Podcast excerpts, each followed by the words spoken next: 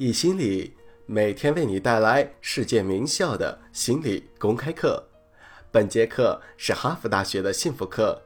为什么有人很成功，却又很自卑？这门幸福课在哈佛大学是最受欢迎的课程。百分之二十三的哈佛大学学生认为，这门课程改变了他们的一生。本门课的授课导师泰本也被誉为哈佛大学最受欢迎的导师。下面课程开始。上节课我们说了，无条件的虚假赞扬会导致人们实际的自尊降低。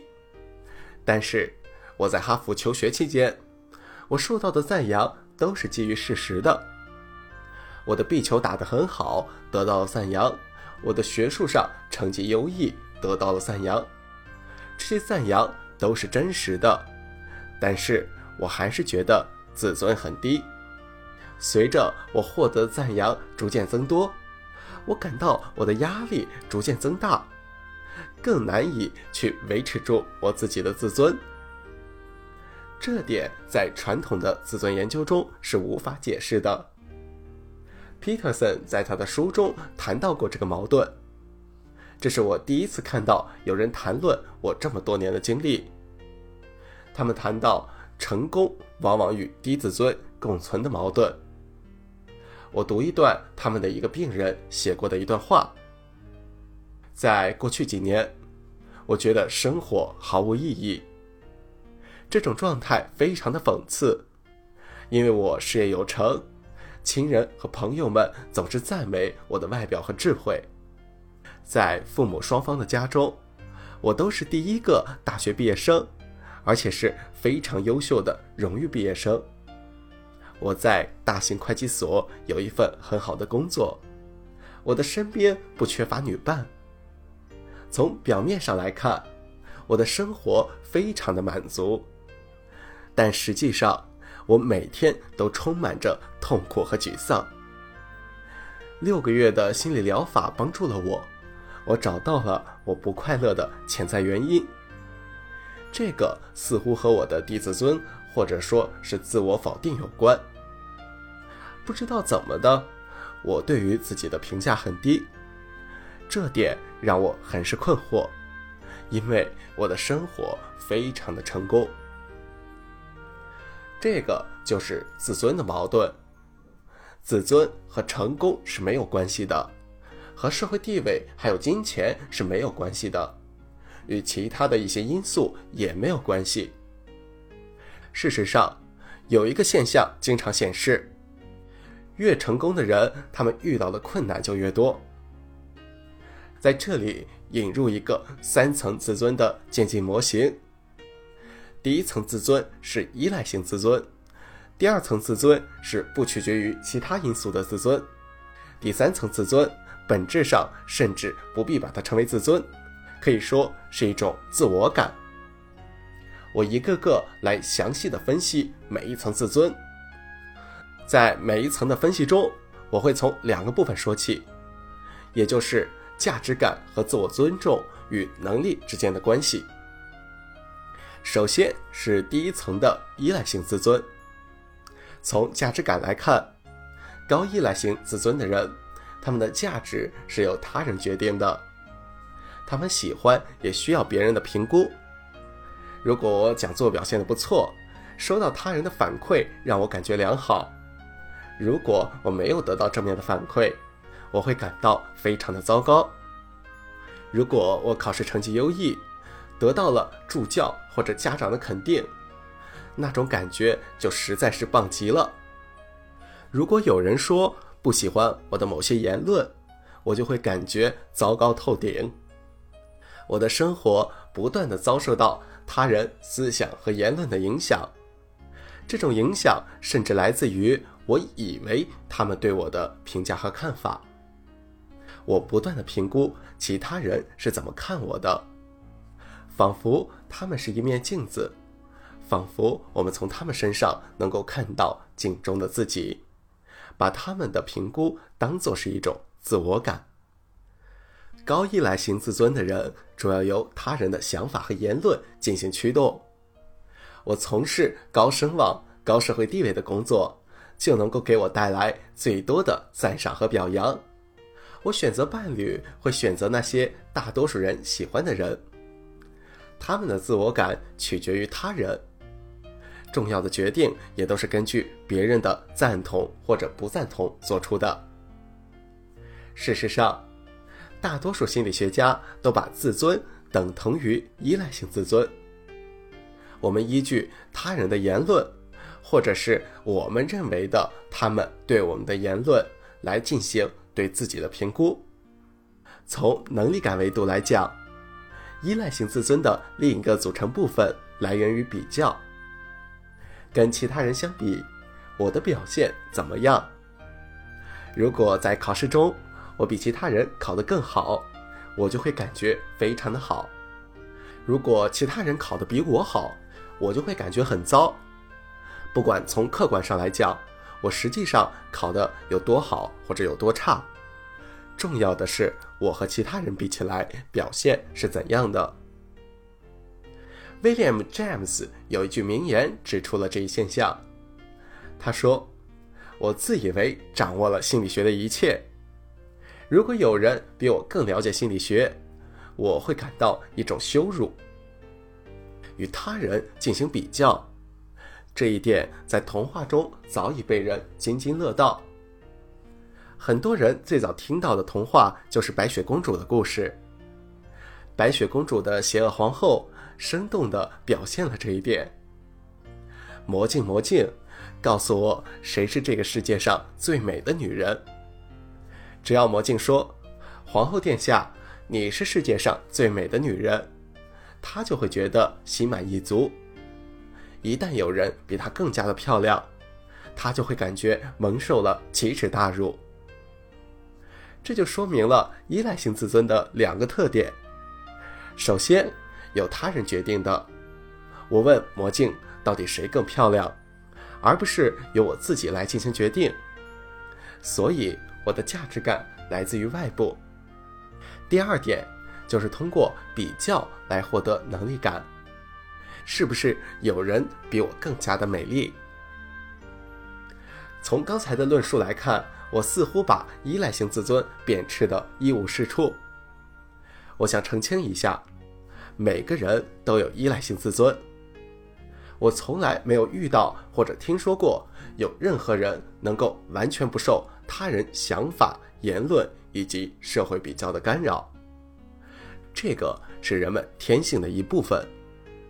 想要去支配天性，就必须要服从天性。盲目的反抗天性，只会让它进一步加剧。在这个学期中，我们已经看过很多这方面的例子。允许自己有人的缺点，依赖型自尊也是人性的一部分。关键在于你的程度是怎么样的。理解这个模型有一个关键点，也就是这三层次的自尊是一个渐进式的。渐进就是指必须通过第一个阶段才能够达到第二个阶段，必须通过第二个阶段才能够达到第三个阶段。你是不能够越过某一个等级的。所以每个人都有依赖性自尊，但是同时。健康性的依赖性自尊是存在的，这个很自然，我们在小的时候都曾经经历过。一段时间之后就会变成独立性自尊。如果我们能够培养健康型的独立性自尊，就会达到无条件自尊，也就是最高的层次。但是，即便是在最高的层次，前两种自尊还是依然存在的。我们会一直拥有依赖型和独立型的自我感。在我刚刚开始研究自尊时，我想把独立型和依赖型进行对比。我想当然的认为独立型更好，依赖性更坏。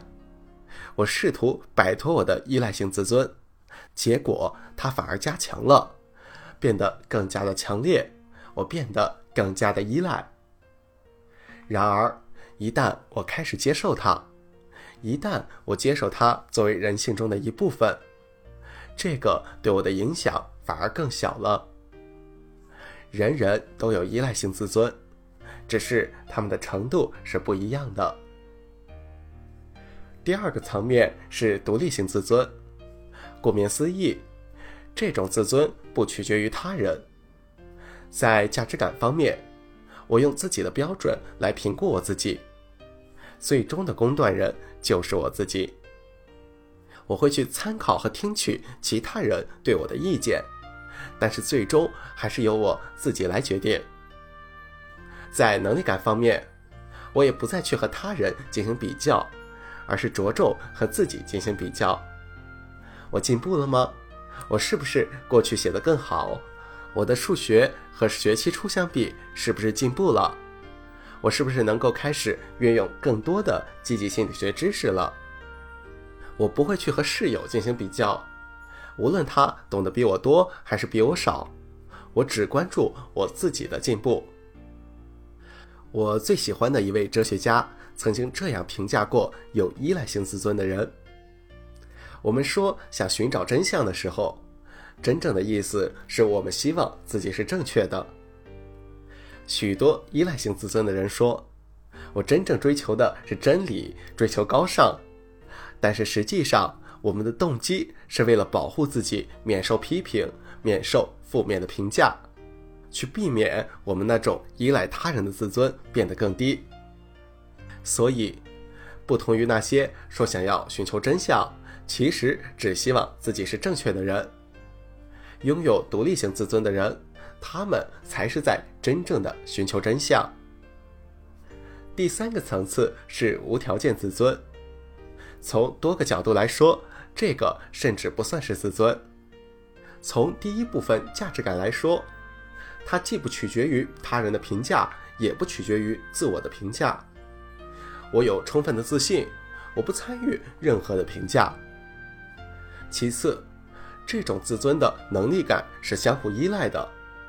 我不去和他人进行比较，我不去和自己进行比较，我处在一种状态中。我和他人是相互依赖的，但是又怡然自得的。比如说，一个高依赖性自尊的人写书，他的动力主要是获得那些赞赏和表扬。高依赖性自尊的人，他们会把自己的书和他人进行比较；而那些高独立型的人格，他们写作的快乐和满足来源于比过去写的更好了。以及他们对于这本书的自我评价，这本书是否写的真正的好。而无条件自尊的人，他们只是在写书。为什么？因为一旦他们有了灵感，他们就能够写出一本好书。他们在别人的好书中也能够获得同样的满足和乐趣。他们互相依靠，他们把自己当做团体中的一员。所有人都有一定程度上的依赖性自尊，一定程度上的独立性自尊，以及一定程度上的无条件自尊。关键在于程度。这种架构是逐渐成型的，通常需要一辈子的时间。尝试着把无条件的自尊培养得越来越强。我和那些赞同无条件自尊的学者受到的主要批评之一就是。如果我达到了那种我不是很在乎自己受到了批评还是表扬的境界，就会变得和他人产生脱离，变得什么都不在乎。但是情况不是这样的。佛教中有个概念叫做超然，这个和无条件自尊有很多的相似之处。图丹确准法师曾经这样说过：通常来说。我们受到批评或者侮辱的时候，会变得非常的不安；我们财产被偷的时候，会变得非常的愤怒；如果期望已久的升职被别人抢走，我们会变得嫉妒。我们以自己的外表和体能为荣。相比之下，当我们达到超然的境界，我们的头脑会变得更加清晰，我们懂得把握住现在。欣赏事物的原本，我们不再对他们抱有诸多的幻想，我们对别人的一举一动不再那么的敏感。超然并不意味着冷漠回避他人的情感。相反，当我们超然之后，我们和他人的关系变得更加的和谐。事实上，我们更加的关心他们，变得更加的有同情心，更加同情他人了。超然和无条件的自尊，只是让我们去远离那些羡慕、嫉妒、高傲、自卑和他人进行对比的情绪，我们和他人融为一体。这就是研究结果。事实上，你可以把无条件自尊比作去看电影。你在电影院看电影的时候，你和电影中的角色产生了共鸣。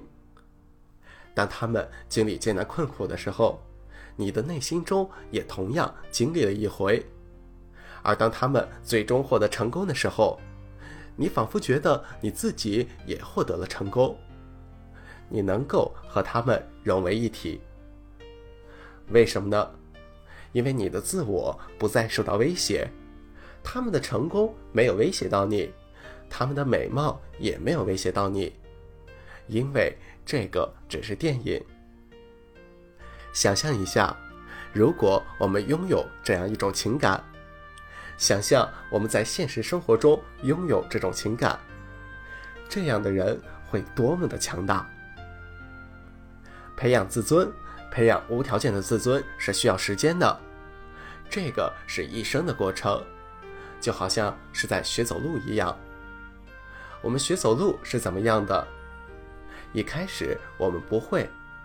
在一段时间后，我们会站起来，但是仍然需要帮助。我们依靠椅子，父母支撑着我们，我们依靠着其他人。下阶段，又过了一段时间，我们变得独立了，我们能够自己行走了，但是在行走时仍然要想着去抬脚，仍然会感觉有一些不安全，但是我们是独立的。渐渐的，我们会自然而然的走路了，我们不用再想着去抬脚了。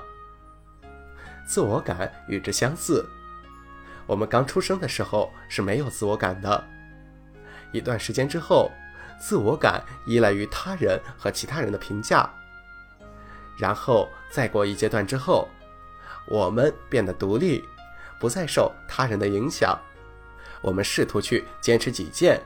但是我们不断的评估自己和比较自己，最后又过了一段时间，我们培养出来的那种强烈的独立感就自然存在了。这个要顺其自然，这个需要时间。David s n a t c h e 说过，普通人大概需要到五十岁的时候，才能够懂得被了解，而不是被认可。这就是强烈的无条件自尊。马斯洛认为，人到四十五或者五十岁的时候，才能够自我实现，这个也是无条件的自尊。这个是需要时间，它是逐渐形成的。